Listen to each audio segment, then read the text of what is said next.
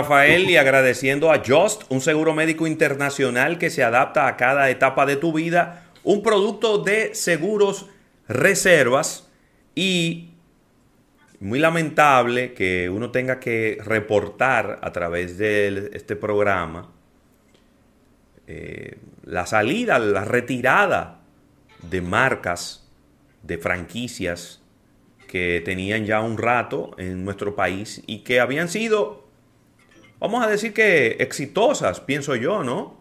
Porque yo pienso que en el caso de esta franquicia, nunca hubo una competencia para ellos, en el sentido más estricto quizá de, de la palabra. Y me refiero a Hooters, esta franquicia de alitas picantes y cerveza, es un sport bar, Hooters, realmente, eh, y estaba ubicado aquí en el Acropolis eh, Center.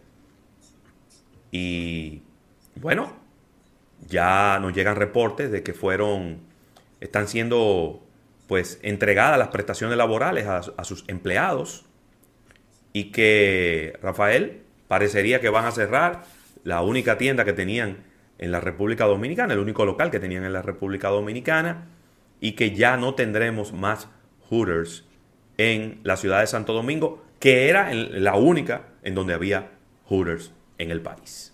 Muy lamentable. Así es, así es, Hooters eh, que, llega, que llega a la República Dominicana un, precisamente un 14 de abril del año 2010 Llega Hooters a la República Dominicana.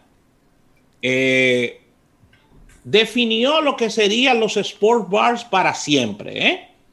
El modelo de Hooters de, de, negocio y el modelo de, de, cómo, del look and feel del negocio, estaría definiendo en esta próxima década cómo serían los bars sports o los sport bars en toda la República Dominicana. Cuando visitamos Santiago, por ejemplo, vemos sport bars que si te pones a ver su diseño, cómo está estructurado, es muy parecido a Hooters, por supuesto, con sus toques dominicanos, con su... Pero cuando miras el negocio per se, tú dices, esto tiene una base, una influencia, y eso significó Hooters para, para la República Dominicana. Un, diríamos que una ubicación eh, privilegiada porque se, se, encuentra o se encontraba en el corazón de la ciudad de Santo Domingo, en Acropolis Center, en, el primer piso, en las afueras de Acropolis Center. Y de verdad que una, una, marca muy exitosa, sobre todo en Estados Unidos, y que impuso un estilo el cual, el cual en su momento fue bastante llamativo y, de verdad que llamó muchísimo. Sí, la, muchachita con los pantaloncitos pegaditos. Exactamente. Y la blusita de Wetticher. Eso fue muy exitoso en su momento. Yo me imagino que Hooters debe tener algún tipo de replanteamiento de su estrategia de comunicación, porque en una época donde todo el mundo se indigna por todo, la utilización de ese tipo de uniformes, de media panty, de pantalones pegaditos y demás, yo me imagino que ya debe haber algún tipo de movimiento acusándolo de utilizar a la mujer como un símbolo, como un objeto sexual y demás, todas esas cosas. Sin embargo, eh, hay que decirlo, ellos son muy exitosos en los Estados Unidos, lamentablemente en la República Dominicana, y yo no sé por qué siempre ocurre lo mismo con las franquicias internacionales, como que son unos locales gigantescos era gigantesco el local que tenían en Acrópolis, porque el, local de Acrópolis tenía un espacio techado, tenía una terraza y era gigantesco. Y nunca pudieron abrir otros Hooters en ningún otro lado. No. A mí me hubiera gustado, si hubiera sido yo que desarrollo una estrategia, bueno, un local quizá un poco, un tamaño un poco más pequeño, y entonces poder tener locales en diferentes lugares. Pero ¿Quién soy yo eh, que, nunca he lanzado una franquicia internacional en la República Dominicana? Sin embargo, es que nacen muy, muy, ambiciosos estos sí, pero que ya, pero que ya ha pasado muchas veces, Rafael. Porque vamos a hacer la lista de las franquicias que han desaparecido. Mira, por ahí anda IHOP, que fue una franquicia que llegó a San Bill y lo que tuvo fue como, yo creo que no duró un año. desapareció IHOP de la República Dominicana. Por ahí andaba Jairos. Sí. Que duró también muy poco tiempo, hace, hace un buen tiempo atrás. Por ahí anduvo también Dunkin' Donuts. Sí. Que llegó y montó un local que era una cosa exagerada. Enorme. Eh, en, donde hoy en día está Wendy's, en la avenida Tiradentes, ¿no? Eh, esa no es la Tiradentes, es la López de Vega. O bueno, Eh, esa es la Tiradentes, sí. La tiradente con Gustavo Mejía Ricardo. casi con Gustavo Mejía, exacto, con Gustavo Mejía Ricardo en la misma esquina. ¿Qué otras franquicias? Eh, Wendy's en, algún momento tuvo que irse y regresó y gracias a Dios que ha podido, ha crecido y le ha ido muy bien en la, en la República eh, Dominicana. Bueno, la de hamburgers, la que está ahora la tienda de Nike. Eh, Ah, Johnny Rocket. Johnny Rocket, yo no sé si todavía tiene una tienda en, en Sanville. Ellos tenían una, una sucursal en Sanville, no sé si todavía la tienen. Por favor, a nuestra, a nuestra audiencia que nos confirme.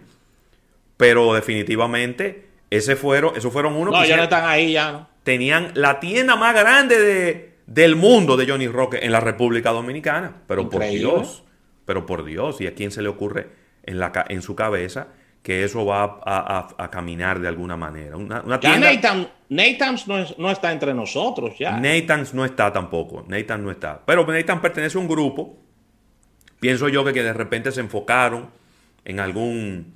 en, en- en las otras marcas que tenían. Pero eh, para era mi marca favorita de, de- de- de perro caliente, ¿no? De hot dogs. Y así la lista va. y- La lista es, eh, Mira, es nos escriben larga. aquí Dennis.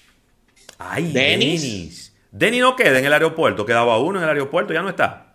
Dennis, que siempre tuvo problemas de posicionamiento porque la gente. El posicionamiento de Dennis es desayunos Sí, en Estados Unidos y aquí la gente no sabía. así. La gente no sabía aquí que, que- que era Dennis. Entonces, hay una cantidad de marcas, Rafael, en la República Dominicana, de franquicias internacionales, que se le ha abierto el pecho literalmente. Entonces, Literalmente. yo creo que si usted va a lanzar una franquicia internacional de comida en la República Dominicana, usted tiene que ver el- lo que ha ocurrido con las otras, con las otras marcas. Y el atrevimiento es más grande porque recuerda que independientemente del crecimiento del país para esa época, que era eh, importante, Sí. eso se lanzó en el 2010, señores, fue hace, hace 11 años Sí. ese atrevimiento de traer un negocio tan grande para la República Dominicana. Totalmente, totalmente, totalmente. Así que, nada. Todavía no se, no se tiene, disculpa Ravelo, Sí. no se tiene todavía quién estaría ocupando ese nuevo local tan importante, Sí. pero se está en negociaciones y tendremos la, la primicia por parte de Sí, la yo no creo que Acrópolis vaya a tener ningún problema en ocupar ese local. Es un local ¿Cómo? Eso es un es un filete de local, Rafael. Ay, Dios mío. Eso es un filete de local porque tiene un área climatizada y tiene una terraza, que es la tendencia de los restaurantes hoy en día. Es verdad. Y esa zona se ha convertido en un clúster para poner restaurantes de alto perfil. Ahí está Alegra, ahí está Ocra, ahí está, ¿cómo que se llama el otro? Que está ahí mismo en Acrópolis, en la parte de, de atrás. Es decir, Ahí eso- está Outback. Sí, claro, Outback, Outback eh, eh, no lo mencioné porque es un habitante habitual de, de- de Acrópolis, pero yo no pienso fácilmente que SVG agarra y, y coge ese local y monta un SVG ahí o... ¿Cómo? o- claro, pero Es ven posible. acá, Es posible. es una de las cadenas de restaurantes más prestigiosas o un pepperoni, ¿por qué no? Eh, esa es una zona que siempre será muy apetecible para colocar restaurantes de alto perfil, porque ese es el filete de la capital. Eso es Piantini. Y ahí, por ahí es que está el dinero de la capital, ahí es que está concentrado en esa zona. Y Sí. de ahí es que la gente va, se va a ir caminando o a pie a su restaurante a cenar bien cerquita de su casa. Yo no creo que ese local dure tres meses cerrado. En tres meses vamos a tener ese local abierto. Oye que te lo estoy diciendo. Ay. Dios mío, que Dios, que Dios te oiga. Claro, y yo sé que Acrópolis tampoco no se la va a poner difícil porque a ellos lo que les interesa es tener el local ocupado. Pero por local vacío, ¿quién lo quiere? Y menos en este momento.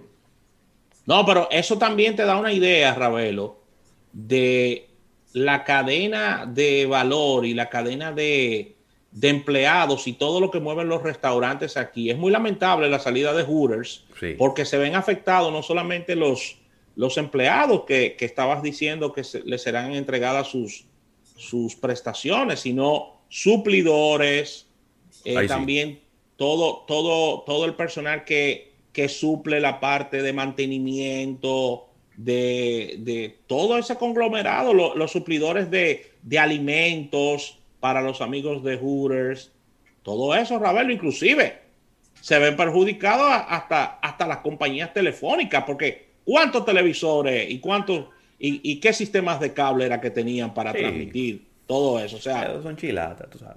Sí, pero que es un se ve, se ve todo el mundo se ve todo el mundo complicado, sí. Se ve todo el mundo complicado y eso no, es bueno. Mira, eh, gracias Arnold, eh, Arnold Hernández, sí, habíamos comentado de IHOP, precisamente, que fue debut de pedida, porque eso fue debut de pedida, eso no duró nada. Sí, Debía de tener una de las peores ubicaciones para un restaurante en una plaza.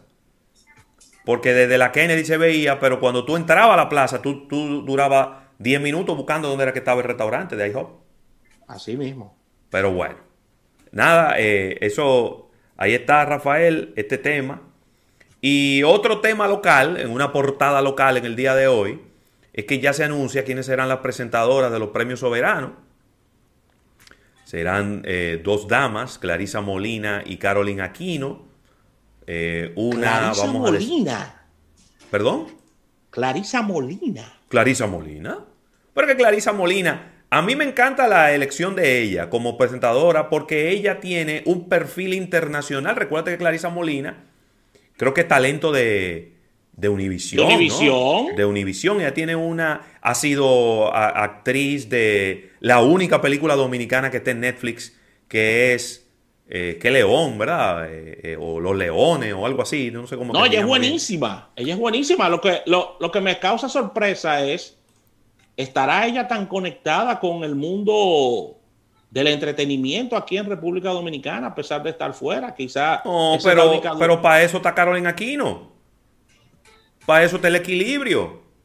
Porque Carolina Aquino está aquí, se conoce y se conoce muy bien el ambiente local y a ella la pueden poner al día, pero ella le da la cara internacional que me imagino que Cervecería Nacional Dominicana quiere lograr con los premios soberanos después de haber tenido un año sin hacerlo, ¿eh? Porque tomemos eso en cuenta. En el 2020 no se hizo los premios soberanos. Ella es buena y vive diciendo que es dominicana en todos lados. Claro, bueno, qué bueno. Qué bueno que lo sí. Hay algunos que son dominicanos y no lo dicen. No, pero ven acá, más nunca lo han dicho. Entonces, ya se confirmó que el premio va por Color Visión, que será en el mes de junio. Todavía no ha quedado, no ha quedado establecido la fecha. Y, y nada, está empezando a tomar a tomar ya velocidad el tema de los premios soberanos Rafael. A partir de las nominaciones empezarán los estire, los afloja, no estoy de acuerdo, a fulano no lo nominaron, a fulano sí, fulano compró un premio y entonces ahí se calienta de nuevo el tema y de aquí a junio yo eh, estimo y valoro que la gente solamente va a estar hablando de premios soberanos. Yo escuchaba ayer a Joseph Cáceres, en el hermano programa Gozando de 3 a 5 diciendo que, que los premios soberanos tan lentos. Y yo, y yo decía, pero ¿cómo, pero ¿cómo él quiere que los premios soberanos estén calientes? Si ni si, que ahora justo es que se está anunciando la fecha y quiénes van a ser la presentadora. Es decir, no se puede poner el burro delante de la carreta. Pero yo le quiero preguntar a Joseph, que es oyente de nuestro espacio, ¿y qué es lo que está caliente en el país? No, no, pero yo entiendo que lo que él dice, que como que no se le ha dado mucha publicidad y demás. Pero, ¿cómo tú, qué tú vas a hacer? ¿Una campaña expectativa? Porque todavía no hay fecha. Se sabe que va a ser en junio, pero todavía no hay fecha. No sabía quién iban a ser los presentadores. ¿Quiénes son los nominados? Es decir, no hay nada sobre los premios soberanos. Los premios soberanos se anunciaron y poco a poco hay una estrategia de comunicación por parte de cervecería que yo imagino que se irá calentando sobre la marcha. Todavía falta la mitad de abril, falta mayo completo y habrá que ver en qué etapa de junio es que se va a celebrar el premio. Yo voy a especular con lo que voy a decir, pero creo que no me voy a equivocar. A ver. Con todo este movimiento de pocas, diríamos, recapitulo, el poco movimiento artístico y las pocas actividades, me imagino que el premio será más corto este año. Incluso, no sé si será más corto. Mira, me, comprometo, me comprometo a llamar a mi hermano René Brea. Él te puede decir. Y, preguntarle eh, para tener una idea y, y quizás compartirla con la audiencia.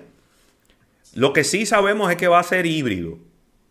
Es decir, no es que se va a llenar la sala de la sala eh, eh, ¿cómo Eduardo, se llama? Brito. Eduardo Brito del Teatro Nacional. Eso, eso violaría las disposiciones gubernamentales en términos de salubridad. No, no, Entonces, puede llenar eso de gente. Va a ser algo híbrido. Y en ese sentido, yo estoy de acuerdo contigo. Yo creo que ahí tenemos la experiencia de otros premios internacionales de tratar de hacer una premiación que sea un poquito más un poquito más rápida, un poquito más ¿Es lo que manda? Es lo que manda. Aunque, aunque, la gente está deseosa, Rafael, de ver a sus, a sus estrellas. Me imagino que habrá la alfombra roja, como siempre. Después Invitados vendrá la internacionales. Después vendrá el after party, que todavía no se ha dicho quién lo va a patrocinar. Asumo e intuyo que no va a ser eh, viva, porque fíjate que ya Telemicro no transmitirá el premio y, sabemos más o menos cómo es que funciona la lógica del grupo Telemicro en ese sentido. Entonces, nada, vamos a ver, vamos a ver qué ocurre. Yo veo que lo van llevando bien.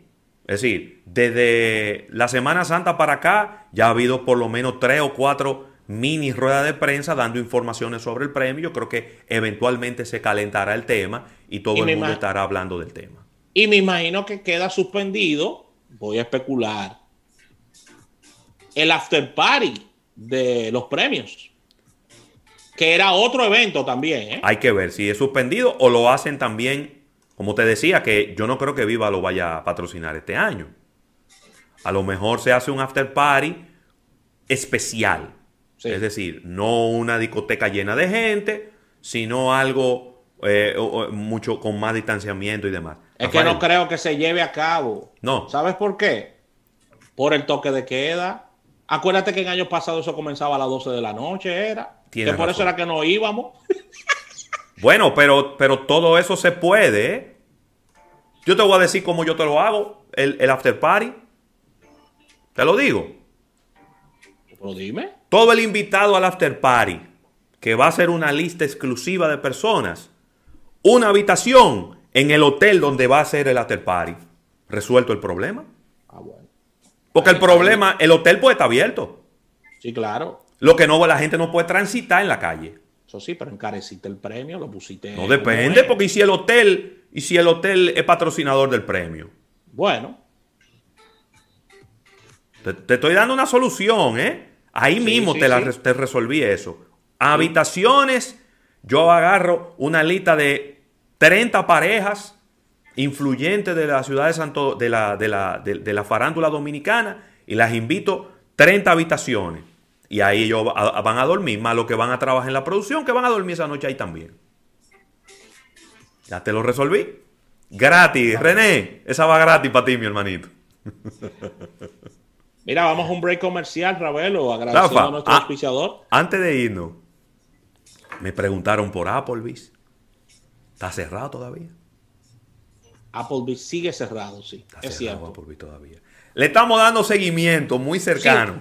Sí, le estamos dice dando el meme seguimiento, pero a ver, le estamos dando seguimiento, pero ojo, Applebee's no podemos decir ni sí ni no, porque ahí no se ha quitado letrero. No. Ese, ese local no se ha negociado. Y le estaba yendo muy bien. Y ese local tiene. No, ese local no son dos. Bueno, pero, bueno, exacto. Eh, eh, eh, exacto. Cuando miras hacia adentro, están todas sus sillas, está todo ahí. Sí, sí, sí, sí, sí, sí. Vamos a ver qué pasa con Applebee's. No queremos que más negocios se vayan, ¿eh? Está bueno ya, vamos arriba. Vamos sabes con quién pasó eso? ¿Con quién? Con Pollos Victorina en Punta Cana. Abrieron dos sucursales, vino el tema de la pandemia, cerraron y no han vuelto a abrir. Ah, bueno. en pues. Punta Cana, quiero decir, ¿eh? Claro. Aclarando. Pues nada, Rafael, gracias a Just, un seguro médico internacional que se adapta a cada etapa de tu vida, un producto de seguros reserva. Vamos a un break comercial y cuando regresemos venimos con una interesante entrevista. No se muevan.